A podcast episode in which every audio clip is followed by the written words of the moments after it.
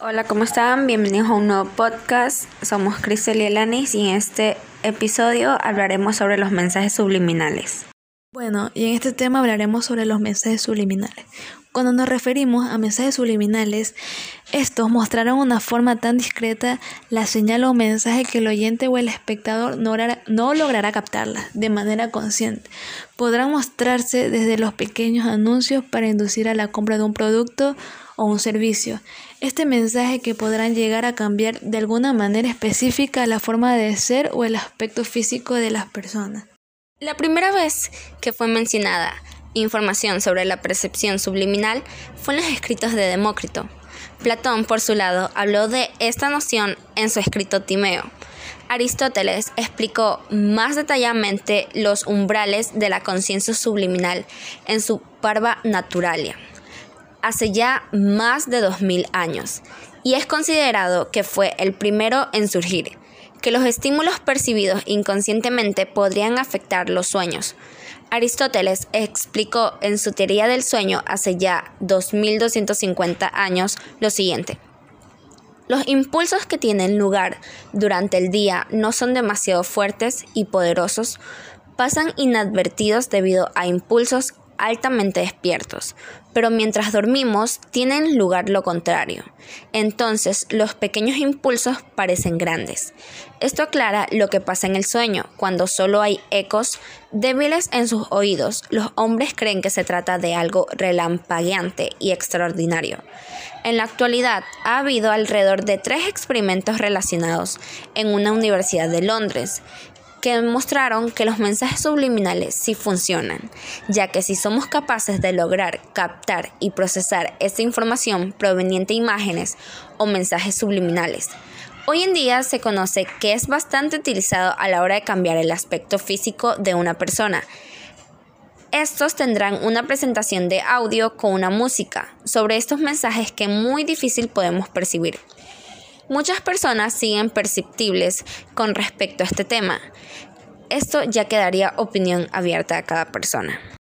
Los mensajes subliminales provocan más un impacto con las palabras negativas que con las palabras positivas, ya que con las palabras negativas el oyente se confunde y entonces como que nunca en su vida ha escuchado algo y es que por primera vez la está escuchando. En cambio, con las palabras positivas ya es como algo, algo repetitivo que ya ha escuchado en otra vez, entonces como que lo vuelve a repetir y no es como que le da un, un gran impacto.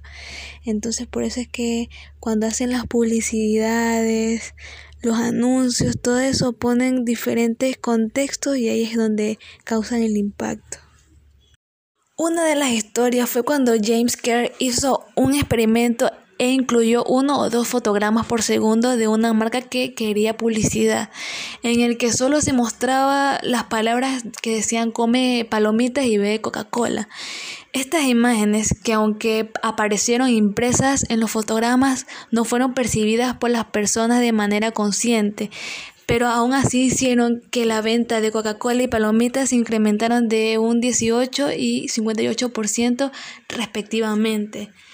Pero unos años más tarde, en el año de 1999, se supo que a partir de un estudio de la Universidad de Harvard, que aunque la publicidad y mensajes subliminales sí podrían afectar el comportamiento de las personas u oyentes, este solo lo haría de manera muy limitada. Existen gran variedad y cantidad de mensajes subliminales.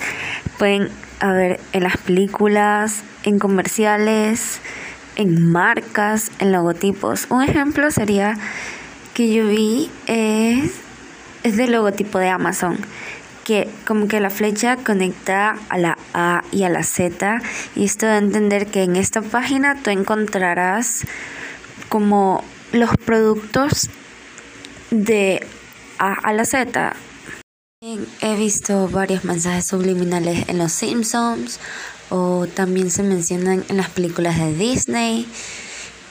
Para terminar, a pesar de los estudios y experimentos realizados sobre este tema, este es definitivamente un espacio bastante controversial y con opiniones extremadamente diversas, porque resulta muy difícil pensar que este tipo de audios, mensajes, videos con contenido subliminal lleguen a cambiar inclusive tu aspecto físico o tus opiniones sobre alguna marca sin siquiera notarlo, pero resulta posible según las investigaciones.